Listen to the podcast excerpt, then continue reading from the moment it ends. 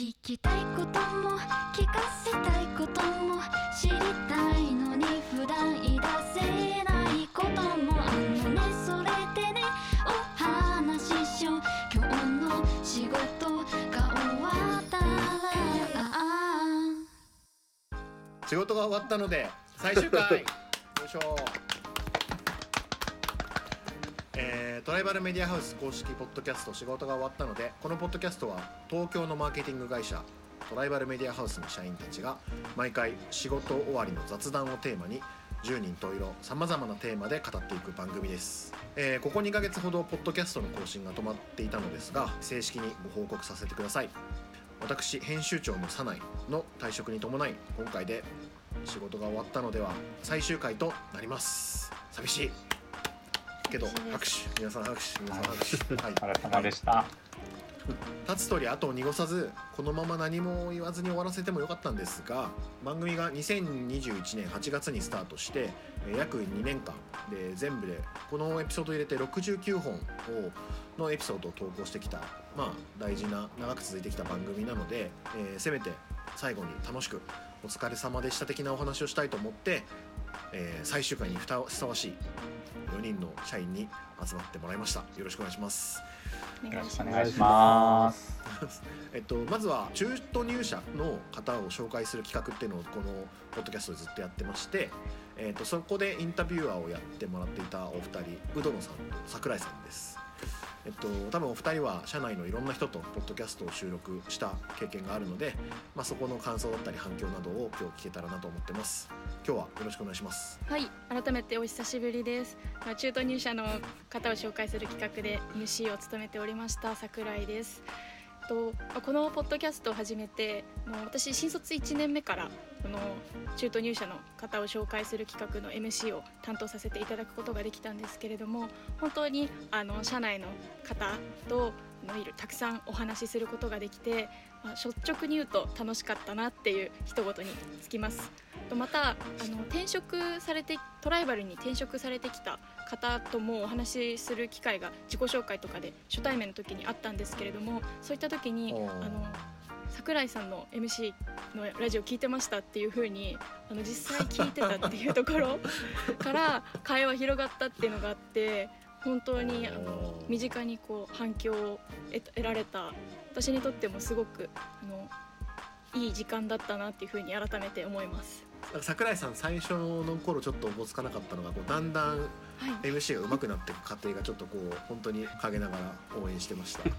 今日はよろしくお願いします。はい、お願いいたします。じゃあ宇野さんお願いします。はい、えートライバルではですね、えー2018年に入社をして、えーとはい、今、えープロダクトデザイン事業部の方で WeLog という、えーツールの担当をしております宇野野と申します。はい、えー、と私はですね桜井さんの、えー、と先代の、まあ、中途入社の、はいえー、と MC を、まあ、やらせていただきまして、えーまあ、私もですねあの基本的には結構自分の声を聞くのが嫌いみたいなあのところがもともとあってあのうん。こういう MC をやるとかはすごくチャレンジだったんですけれどもあの本当に、まあ、人の話を聞くこと自体はすごくもともと好きだったっていうのもあってその中途入社の方の、まあ、いろんなエピソードを一番最初に聞けるっていうですねなんかちょっと特権的な、はいあの立場で、まあ、なんかそういういろんな方のお話あの好きなこととかですね意外な一面とか伺えたのがすごくあの良かったなと思ってまして、えー正直あの終わってしまうというのは寂しいんですけれども、えーまあ、最終回ですね。それがはい。一番嬉しいコメントです、ありがとういございます。やいやいやいや本当に最終回楽しく終わりたいなと思いますのでよろしくお願いいたします。よろしくお願いします。あともう一人トライバルメディアハウスの人事の岩山さんです。おそらくこのポッドキャストって入社を検討してる人みたいな人も聞いていててでそこでこううちの社員の雰囲気を伝える役割も、まあ、音声メディアならではのこう役割もあったと思うっていうところで、まあ、そのあたりこう実際どれぐらいこう意味とか効果があったのかみたいなのをちょっと今日聞けたらなと思ってるんで岩山さんもちょっとお忙しい中招集してお話伺えたらと思ってます。岩山さんよろしくお願いします。はい、えーとトライバルメディアハウスで人事主にあの採用を担当している岩山と言います。このポッドキャストはあのなんか最初の方5回目ぐらいですよね。採用の回で確か出たことがあってそれ以来なのであの少し緊張してるんですけどまああのいろいろこう私、まあ、今早苗さん言ってくださったようにの社内社外の方、まあ、候補者の方とお話しするタイミングの中で、まあ、ドライバーのこと知ってもらうというところで、まあ、こういったあのポッドキャストのご紹介もしていたりしたので、ま、どういうあのコメントいただいたりとかどういう効果あったかなみたいなのはちょっとお話できたらなと思っているので、今日どうぞよろしくお願いします。ありがとうございますもともと僕もあの僕はもともとラジオ結構聞く人間であのポッドキャストとかが流行り始めた時になんかやってみたいなって普通に思ってちょっとこうテスト的な運用を含めてこう立ち上げたんですけどね。なんかそれが実際じゃあどういう意味があったんだろうっていう答え合わせにもなんかなるんでちょっとドキドキはしてますが、えー今日はこの3人の方プラス編集長社内でお送りさせていただきます。よろしくお願いします。お願いします。お願いします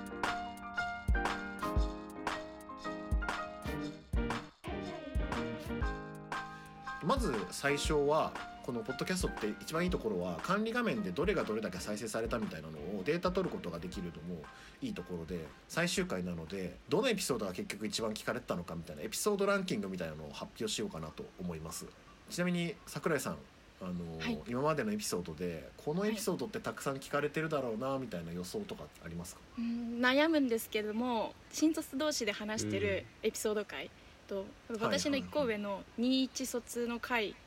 か私の第22卒の回どっちかが結構上位に食い込んでんじゃないかなって思います。うん。ああなるほど。みんな新卒の話が聞きたいと思ってるってことですね。はいちょっと自分が新卒ってだったら大学生だったら結構気になるなと思って、はいはい、あとは1位であってくれっていう願いがあります。OK です。わかりましたじゃあちょっと10位から発表していきます、えー10位がなんと、えー歴史について熱く語る会 お。高野周平宇野の有政小倉正樹という宇野さんが早速10位にランクインしてきて。ランクインすると思いませんでしたね。そうこれがランクインするの意外ですよね。結構マニアックというか。で9位が「中途入社をもっと語ろう」の回で、えー、と遠藤舞子さん今井雄一さん橋本美紀さんというちょっとお二人が MC じゃない回が入ってきてるんですけど。一番最初の方。そうですね。それね、はい。うん。確かに。まあそんな気初代ですね、この多分取り組みってうちのおもてなし隊みたいな、うん、あのオンボーディングをやってるチームとの連携なんですけどそこでまあポッドキャストでこう新しく帰ってきた人を紹介しようよっていう動きの本当立ち上げの時期だったんでやっぱみんな多分特に社内が多いです多いでしょうねきっと聞きたかったんでしょうね、うん。で、えー、と8位が、えーソウルミュージックについて小倉正樹さん、原雄一郎さん宇野野さん。宇野野おさんお宇野さん強い。ちょいちょい出ますね。宇野野さん人気があるっていう可能性あでもいやソウルミュージックの回はあれなんですよね。私がソウルミュージックを全然知らないので 結構そのソウルミュージック大好きなそうそう小倉さんとあの原一郎さんに教えてもらうみたいなえー。やつだったんで、はい。結構その音楽的ななんかいろんなあの名曲とかを紹介してもらってたので普通に情報としてなんかあの、うん。いい番組だったなっていう気はします、確かに。うん。めちゃくちゃいろんなアーティストの名前出てましたもんねこれ。はい。へーソウルミュージックから始まって音楽のそのつながりなんか相互のなんかアーティスト同士の影響とかなんかサンプリングとかそういう話ですごい音楽ってつながってるんだよみたいななんか音楽好きになりそうな話を聞かせてもらいました。タイトルで毛嫌いしてる人ももしかしたらいるかもしれないですけど意外と最近のシティ・ポップとかの話も出てきたりするんでちょっと面白かったですよねうんそうですね聞いてみたらと思います。はい。はい、えー、と続いては、えー、と8位がソウルミュージックで7位がもうまた中途入社組をもっと知ろうの会なんですけどこれも遠藤さんが MC ですね。遠藤さん、えー、と 奥脇花さん栗原健也さんの映画好きの、まあ、2人の編っていうはいはいはいはい。あの多分この時期ちょっとその2人の共通項を括弧に入れるっていうタイトルタイトリングを僕がやってて、まあ、2人とも映画が好きだったんであのおすすめの映画とかをなんか話しながらちょっと紹介してもらったみたいな回がありました。で6位がなんとここで新卒入社員の半年を振り返ろうっていう回であの、えっと桜井さんの回じゃなく題じゃなくて 遠藤真奈さん浅野莉子さん翔さん中谷さんの新卒入社うん。21卒の方が半年間働いてみてどうだったって話をこうぶっちゃけるっていう回で多分先輩たちはすごく気になるあの回だったんじゃないかなみたいなこう 特に関わってる方々みたいな。んかあれでしょ？りりこちゃんが岩山さんの罠とか言ってた。何やねん。なそうそう。何それ？とか。すごい突っ込んだ覚えがある。岩山さんの罠って何なん？って褒め言葉ですよとかって言ってたけど。そうそうそうそうそう。だからあのあれいいですよね。その先輩が先輩がいないところでどういうことを話してるのかっていうのを知れるっていうのもちょっとおもろいところかなと思います。でさて次。もう残りベスト5ですけど5位がなんと採用とロームのぶっちゃけ話岩山さんと土井さんという HR チームのあのすごい硬い硬い感じで話し硬い硬い硬いですけどでもまあ一番ぶっちゃけこう会社のポッドキャスト聞くとき、ね、気になるところだよなと思ってクリックされるのなんか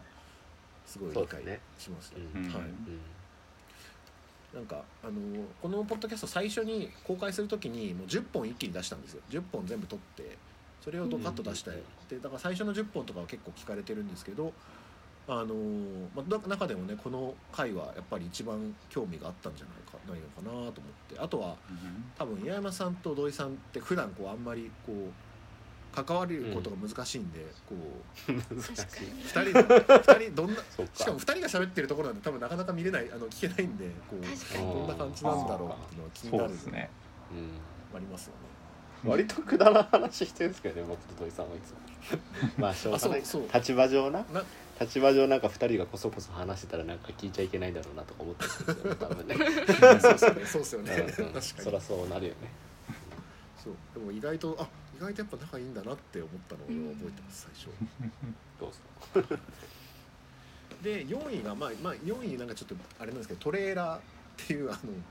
えー、と僕と成美さんと斉藤さんサイパン君っていうのを撮ってるあのこの番組の紹介みたいなのが、まあ4位なんでこれはまあちょっとちょっと特別な枠で。そうですね。でいよいよベスト3なんですけどお、えー、とベスト3の3位が、えー、と若手社員のキャリア相談に答えてみたっていうあのあ前川さんあのはいはいはい。前川さんと河野さんと,、えー、と僕が聞き役になってこう ちょっとこれなかなかグレーな回だったんですけどい僕が若手社員にいろいろヒアリングをしてキャリアについて悩んでることみたいのを聞いて前川さんとあの河野さんっていうこうキャリアについて詳しいどういう判断したらいいか意見を求めるっていう回でなんかなかなかいろいろ有意義なお話を聞けたなって。思ってますこれは。あれはそこはかとない緊張感を聞いていて感じた気がしたんですけど。そうそうです。ね名前は絶対に言っちゃいけないですしあの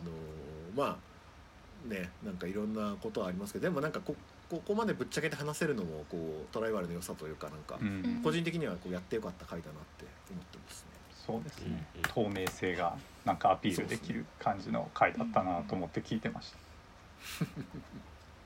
はい、で2位あのあ2位もその岩山さんたちの回と一緒で最初の初回の10本の中にあった回なんですけど、トライバルメディアハウスの10年を語ろうっていう高橋亮さんとうん。高野周平さんのあ2人の回、はいはいはい。まあこの2人社外にもすごく名前も知れてる2人ですし、うん。なんかこう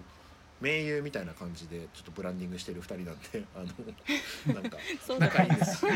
そうです。よそう。そう盟友みたいな感じでブランディングしてるってやばい。ま あ普通に仲盟いいけどね。友盟友でいいじゃないですか普通に仲いいけど。ちょっといあれですね言い方が悪かったですけど。でもあのやっぱここから僕が見えてくるのは、まあ、河野さんもあの前川さんも社外にすごく知り合いが多かったり多少名前が知れたりとか、まあ、周平さんだったり高橋亮さんもこう社外に名前が知れてるんでやっぱりこう誰の話を聞きたいのかってところでクリックされるのかなみたいなのをうん。ちょっと感じていうん。ました。っていうことで第1位なんですけどでお一番聞かれてるのはまあその話から踏まえると納得度の高いやっぱ「キングダム」について語ろう池田紀之とやっぱりみたいなのが恥ずかしいまあやっぱり。私 いやいやまあまああのちなみにそう新卒の回とかも確か結構上の方に来てたんですけど でもやっぱりまあトライバルのポッドキャストだと池田さんの話を聞きたいなって思ってる人は多分すごくたくさんいて。うんそれは周平さんだったりとか亮さんだったり個人の名前でクリックしてくれる人も踏まえるとこうやって積み上がってランキングになっていくんだろうなみたいなのは思います。あの有働さん岩村さんこの中でこうまあ、ランキング今10個ありましたけど覚えてるエピソードとか印象に残ってるのとかってありますか？そうですね。なんか私この10に入ってる中で、まあ、ちょっと私が出てるやつはちょっと一旦置いとくとしてあの結構覚えてるのはあの2位に入ってるトライバルメディアハウスの10年をあの振り返るはあーなんかあの素直に聞いてて楽しかったっていうかあのなんかやっぱりトライバルって私入ったのってもう10年以上経ってからだったのでなんかちょうど僕がいなかった10年のところをまあ結構2人で語ってくれてたなっていう気がしていて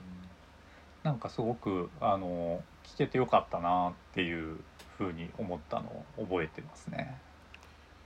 これ僕編集したんですけどあのはい、実際今のあの公開されてるエピソード時間が53分50秒なんですけど多分普通に荒編した状態で確か1時間半ぐらいあってであそうなんだ2。人なんでめちゃくちゃ喋る量が多くてバーッと喋ってうんうんでしかも言えない話とかなんかこうもう結構多かったりしてそのカットがすごい大変だったなっていうのがありつつ濃密なんでちょっと多分特にね最近トライバルに入った人とかはなんか聞いてみたらいいのかもなって思いますね。うん、そうですね。そこは編集お疲れ様でした。お疲れ様言えない話多そうだなあの二人だとっていう感じが勢い的にも。しかもやっぱあの聞いてて。仕事終わりなんでお酒も飲んでるんであのりょうさんはなんかうん、結構いろいろありました。岩山さんはどうですか？なんかどうか印象残ってるやつとかってありうます、ん。なんかちょっとさっきのとかぶっちゃうんですけどまあ桜井さんの回が入ってなかったからあれなんですけど新卒のやつはやっぱり聞いててまあ、はいはいはい。面白かったっていうかあそう思ってるんだみたいなことはすごくこう客観的に知れたみたいなのはうん。ありがたかったっていうかありますかね。なんかこうふその担当採用担当してるので気にかけてるんだけどなかなかこう話すタイミングがないとか、まあ、さっきも桜井さんとか有働さん言ってましたけど僕にこう話しかけてくるのってなんかちょっとこう立場上なんかそうなそうじゃないと自分では思ってても勇気がいったりとかすることってあるじゃないですかどうしても会社の関係性の中で。はい。だからなんかそんな風に考えてるんだなみたいなのをその同期の間で話してたりするのはなんか聞いててなんかこうあこういう場じゃないと聞けないからありがたいなみたいな思いましたね。よくその採用のインタビューとかでやるじゃないですかこういう企画はいでもやっぱ格好つけちゃうんですよね みんなね。言うて。しょうがないじゃないですか。あのそれは対外的にこう自分がその会社の代表ですと思って話してくれるわけだから当たり前ですけどやっぱりこう言葉をある種選選ぶ部分も多分あると思うし。っていう意味で言うと、その岩山さんの罠なんて言葉 Wantedly のその 新入社員のストーリー記事が出てくるじゃないですか。多分。編集で落ちるでしょ。落ちるっていうかまあ表現書いたりするじゃないですか。確かに。あそれなるほどねみたいな、はありましたね、はい、やってぱそこがこう何ていうんですか構成されやすいテキストメディアとうんできるだけ生の声になりやすい音声メディアっても違いかもしれないですね。確かに、うん。なんかまあそういう話を踏まえてちょっとこう各自の好きなエピソードみたいな話にもあの行きたいなと思ってるんですけど僕も実は今日この場で好きなエピソードをな何話そうかなと思った時にこの回が一番好きだったんですよね。なんかえー、それは嬉しい。なんかあそう僕まあそもそもこの5人のバランスがめっちゃいいみたいな。あの桜井さん竹澤さん林さん星野さん川面さんのなんか5人のこうキャラのバランスもなんかジャニーズのグループっぽくて面白いなと思いつつなんか僕が覚えめっちゃ覚えてるのはなんかその普段僕らが使ってるエンゲージメントみたいなのをちょっとこうネタっぽくなんか使ったりするしててそのなんかなんか「はいえ Slack のインプどうだった?」みたいななんかス Slack で送ったその自分のチャットがどれぐらい反応されてるかみたいなのをそのちょっとかっこつけてエンゲージメントとかいうのをちょっとネタっぽく使ってるっていうのがあでもそっか若い子からすると僕らがこの普段なんとなく使っちゃってる横文字の英語とかってちょっとプププな要素なのかなとかも思ってなんかすすごく発見があるし、あのー面白い回だなってすごくあの思って聞いてました特に。いやいやありがとうございます。そんな風に分析されてたとは思わなかったですけど。すごいあの乗っかるわけじゃないんですけどあの私も一番好きなエピソード何かなって考えた時にあのこれだったんですよね。新卒5年桜井さんの年。いなるほど。やなんかそうあの僕すごいあのこの「仕事が終わったので」で何が好きかっていうとこう人がすごい自分が夢中になってたりとかすごい大好きなことについて喋ってるのを聞けるのがすごい好きであのそれは自分がインタビュアーやってる時でもその普通にリスナーやってる時でもそうだったんですけどなんかあのやっぱりいろいろあるじゃないですか。こうあの広告好きな広告について語るとか好きな漫画にかついて語るとか好きなお笑いについて語るみたいなのがすごい好きなんですけどなんかこの新卒のやつってこう結構その人の紹介であると同時になんかそその愛が同期に向いてる感じがすごいしてて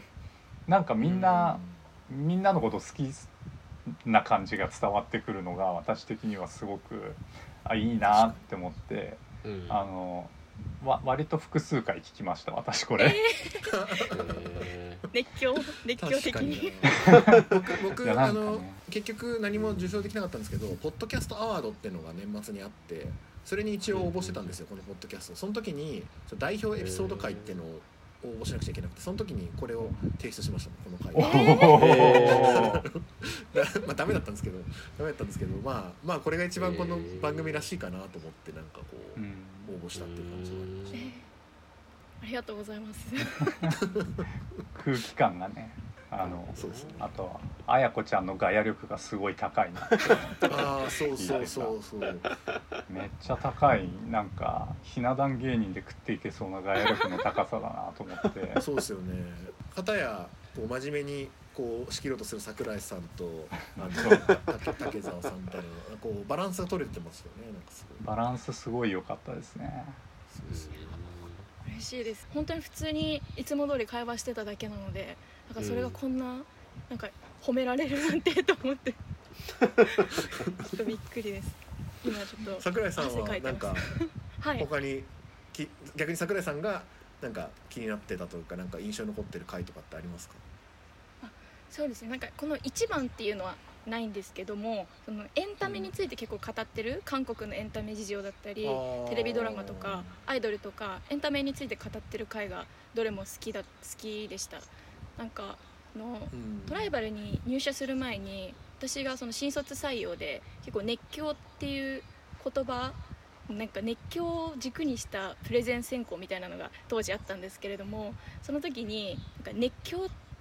何？みたいなところから始まってちょうどそのこのラジオを聞いてた時にその社員の方々がそれぞれの好きなこうエンタメとかドラマとかについて熱く語ってる姿を見てあこの方々はあのこう音声だけでも熱狂してる様子が伝わるなみたいな。そこがすごく なんか声だけで伝わるものっていうのがすごいあってその回はどれもなんか聞いて結構ここのトライバル受けるにあたってはなんかさ選考とか対策のなんか材料にもしてたりしたので私の中ではすごく印象に残ってます。なるほどな確かに。アイドルとか、は k p o p とかジブリとかねあのそうですね、いろいろありますよね本はい。当その中でもね、はい。全然再生されてない僕が一人で喋ってる回があるんですけど なんか一人で喋った時ありましたよねたまにね。はい、あのおおじさんが狼くんを楽しむ方法っていうのをあのアベマでやアベマ TV でやってる、はいはいあのはいお狼ちゃんには騙されないとか狼くんには騙されないっていうあの恋愛リアリティショー僕大好きでそれが好きすぎて、もう一人でこうどこが面白いのかを熱弁した回があるんであの気になってる方はぜひっていう感じで。そういうのもありですね確かに確かにな。趣味会っていうのもめっちゃこう面白いんですよね本当に。はい。ボクシングとかそれぞれブレイキングダウンとかそう、うん。スラムダンクとかね。確かに確かに。えちなみに岩山さんはなんかこう好きなエピソードとかってあるんですか？僕はあのさっきも出てたんですけどあの高橋亮とはい高野周平が話してる はいはいはい、回がすごい好きで。トライバルメディアハウスの10年を語る回です同い年なんですよねはい。2人とも。実は。そうですね。やっぱり多分周平さんも亮さんも10 13年ぐらいですかねトライバルにいると思うので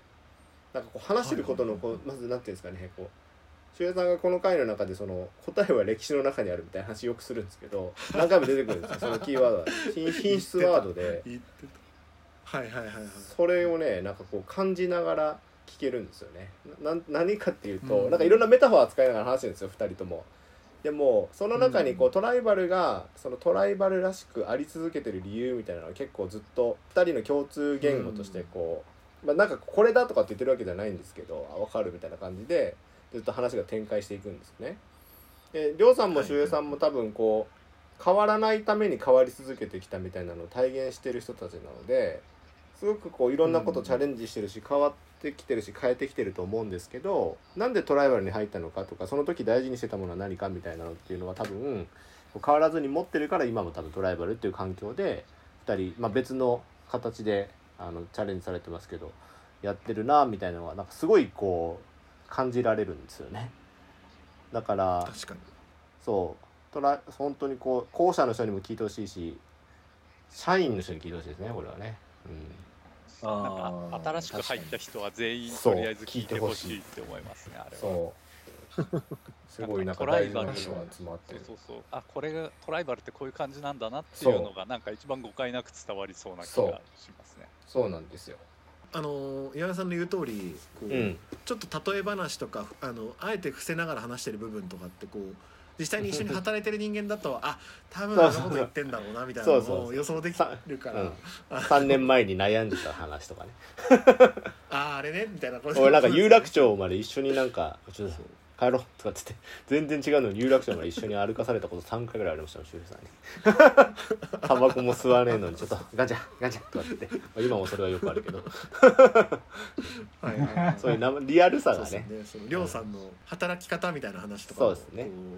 具体的に知ってる分、こう部長から部長お降り降りられたっていうかまあその部長ではないポジションでやるって決められた時とかね。まあうん。なんかそういう時の葛藤とかも含めてなんかすごいやっぱりリアルさもあるし、まあ、なんかそういうのはやっぱすごくいいですね。じゃあぜひぜひ。あのこれを聞いた社員の方々うん。あのいつこのあのポッドキャストなくなっちゃうかわかんないのであのちょっと今すぐ聞いてもらえたらと はい、思います。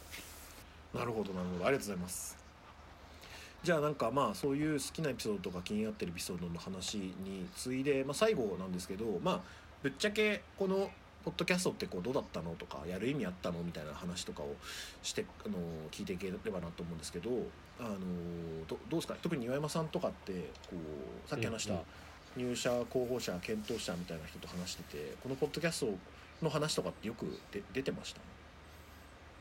ポッドキャストの話はよくカジュアル面談とかで紹介させていただいたりしてたんですね。で、まあ、それは僕の意図があって、まあ、僕の意図の話を聞いても誰も面白くないかもしれないですけどあの 例えばその会社の雰囲気とかカルチャーとかってみんな気になるじゃないですか。で僕、うん話しますよねで言葉として僕が語るわけなんですけどあの僕の結局頭の中通って話してるんで僕が見てるトライバルのカルチャーっていうふうにしかやっぱ伝えられないんですよね。だまあ、ちょっとなんかすごい抽象的な言い方しますけどあとはさっきの桜井さんあのサネさんの話じゃないけどなんかこういろいろ記事あるじゃないですか。でもテキストなんで間とかその本当はこういうふうに語ってたけどみたいなところはちょっと編集されて出ていくからまあ別に嘘ついてるわけじゃないんですけどね、まあ、さっきみたいなちょっとこうそういうニュアンスがどうしてもこう伝わりづらいなと思っててでその時に結局そのポッドキャストでその社員同士が掛け合いで話してるところとかうんそのさっきの5人のコミュニケーションみたいな話とかって候補者の人からすると一番取りにくい情報だと思うんですよね。うん面接官と候補者とかあるいは面接官と面接官と候補者だったりするんで面接官も普段の話し方では当然ないわけですよね面接官としてその場にいるんで。うんってなるとなんかそれを知ってほしいなという意図でお伝えをしてでそれで面接の時とかにやっぱあの聞いてきてくれるんですよ意向が意欲が高い人とかって。うんでその部分をこう自分で実際こう感じていましたとか、まあ、桜井さんがさっき言ってくれたのでまさにそうだと思うんですよね。その誰かのこう話してる様子を聞いてよりこうモチベートされてるとかうんだからな会社のことを深く知るとかっていうよりかはなんかこう割と感じるみたいなところですごく役に役に立ってたという言い方変かもしれないけど候補者の人からするとすごくいいあの一つのばあの手段というかだったんだろうなというのは思いますね。ありがとうございます。ありがとうございます。ちょっと救われた気がしました。だからなんかすごい深くあの会社のことを知れましたみたいな感想というよりかはなんかこうこう思ってたんですけどやっぱりそうでしたみたいな。うんそういう人が多い会社だなと思って感じたんですけど聞いてみてよりそれがなんかそういうふうに強く思うようになりましたとか。岩山さんと話せてこういう会社かなと思ったんですけどなんかそういう人が多くてなんか自分に合いそうだなと思いましたとか。そういう感想が多かったと思います。はい、うん。やっぱその雰囲気みたいなねなんか伝えづらいものが実は一番伝わるのかもなとは確かに思いますよね。うどんさんどどうですか？うどんさんはこう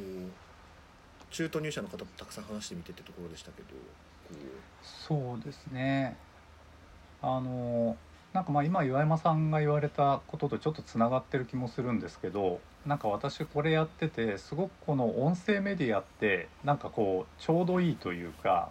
なんかこうあのなんかいい塩梅だった気がしていてっていうのはあのなんかこう岩山さんが言ったみたいにこう聞いてる方がすごくその間とか雰囲気とかをイメージしやすいみたいなそのなんというか非言語化非言語化されてる情報を伝えやすいんですけどなんか一方で例えばそのなんか動画に出てくださいみたいなのに比べて出演する側のハードルが圧倒的に低ういなっていうあですね。ーそれは確かにそれは確かに。そうだから中途の方々にあのお声掛けしてる時とかでもやっぱりその断られるっていうケース、まあ、ゼロではなかったし、まあ、別に強制ではないのであのよよければみたいな感じでやってたんですけど、まあ、結構皆さんあの受けてくれてでまあうんやるとあの、まあ、楽しくお話をしてくれてたかなっていう気がしていてなんかそれってやっぱりこうなんか動画で顔出しであの動いて喋ってるところを撮りますだともうちょっとあの拒否感というかある人はあったんじゃないかなっていうですね。なんかそこがすごくこの音声だからこその、まあ、気楽さだったりとかその、まあ、うん。社内でも聞かれるし社外でも聞かれはするんだけどまあなんかあのちょっとはっちゃけてもそんなになんか動画ほどなんかデジタルタトゥーみたいにはなりなりづらいみたいな。確かに確かに。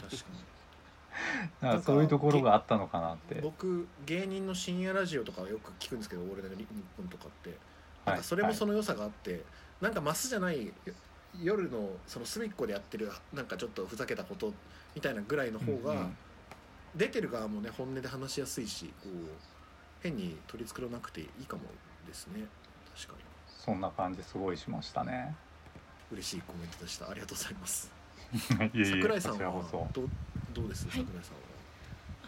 私はなんかこのポッドキャストすごく私にとっての安心材料だったなっていうふうに思っていてあえなくなっちゃうとなやっぱり入社くなっちゃうと 大丈夫です。かいや本当に寂しいんですけど。引き継げばいいじゃないですか、テクノロジーのちょっと面々の技術が。テクノロジー。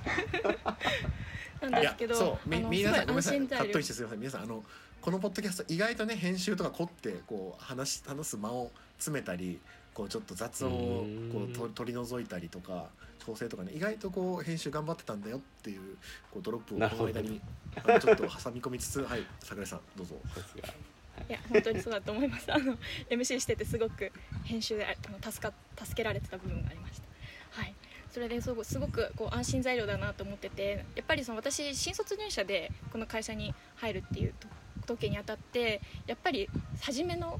ファーストステップキャリアの社会人としてのファーストステップだからこそすごくどこの会社にしようかなみたいなところでやっぱりカルチャーとかって言われても採用サイトとかオウンドメディアとかからしか把握できないっていうところで実態はどうなのかっていうのは結構分かりにくいことが多かったんですけれども、まあ、なんかそのポッドキャストこの仕事終わったのでを通じて社員さんの本当に自分の好きなことについて熱弁してる姿とかあとはその21卒の1個上の先輩方が同期同士で話してるこのラフなスタイルとかですごくやっぱり、あのなんかあ人柄が良さそうだなとかあこういう雰囲気なんだっていうのをやっぱりあのすごく岩山さんとか宇野さんとの話とも通じるんですけど音声だからこそすごく安心感を持ってたっていうところであのなんですかねその入ってからもイメージあの私が抱いてたトライバルのイメージとそのギャップがなかったっていうところあはやっぱりすごく良かったなって。はい。あこの喋ってポッドキャストで喋ってた人まんまだみたいな ことを思ってました。はい。そのギャップがないのはなんか確かにそうなんですはいはい。あとやっぱりその社内に入っていろいろこう自己紹介とかする機会があってもあこの方はそのアイドル好きのまるさんだみたいな形でなんか共通共通点を持って話すことができたのでなんかそこにそこにおいてもすごく皆さんとこう最初のコミュニケーションハードルがめちゃくちゃ低かったなっていうのも本当にポッドキャストの良かったところだなと思っています。いやー嬉しい。ありがとうございます。なんかあ俺が俺が言うのも変なんですけどあの好きなことを話してそれ発信して共有してね。しかも人柄まで理解するっていうとね本当に動画でもなくテキストでもなくみたいなのがこうすごく良さがあるメディアなんだなって改めて実感しましたしこう、まあ、僕はちょっとあのトライバル一旦やめちゃいますけどなんかこれからもこのポッドキャストとかなんか音声メディアっていうものをもっとなんかいろいろ挑戦していきたいなって改めて3人の話を聞いて思いました。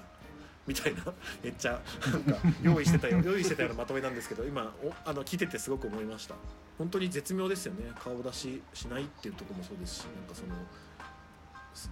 顔出ししないからこそめっちゃはっちゃけられてでそこの桜井さんのそのす好きなものをなんかこう同じ実態とのギャップなくこう知れてその人の人柄みたいなのを理解して。でなんかその入社検討者の人たち人たちの安心材料になるみたいなところもなんか全部今3人が3人用意したかのようなコメントでしたけど 割と割とアドリブで喋ってるのでここだけその信頼感だけをちょっとお伝えしておきはいつつ、はい、まあちょっといい時間なので、あのーちょっと名残惜しいんですがそろそろ、えーここら辺で終わりたいと思います。非常にお世話になりました。あの3人ともありがとうございましたこちらこそありがとうございましたありがとうございました。はい。でみんなあの聞いてくれてた今まで聞いてくれた皆さん本当にご視聴ありがとうございました。あの、まあ、ちょっと個人的な話になるんですけどこう一緒に番組立ち上げたサイパン君だったり途中から収録の企画だったりサポートしてくれた平塚君あとは、まあ、エピソードを実はねこう毎回社外の外に出す出していいのかっていうチェックをずっとしてた広報の菊池さんだったり今道美さんがやってたりとか肥後さんだったりめんどくさいチェックもすごくたくさんしてくれたのもありがたいですしあの冒頭の素敵なジングル曲を作ってくれたボートの皆さんボートっていう福岡のアーティストのチームなんですけどそこの方々だったりとかあのロゴのアートワークを作ってくれた柏田さんだったりあとは何より今までね出演してくれたトライバルメディアハウスの社員の皆さん本当にありがとうございました。本当に個人的にいい番組ができたかなと思ってるのですごく満足してます。はい。では名残惜しいですが、えーまたどこかの仕事終わりでお会いできたら嬉しいです。今までありがとうございました。さようなら。ありがとうございました。さようなら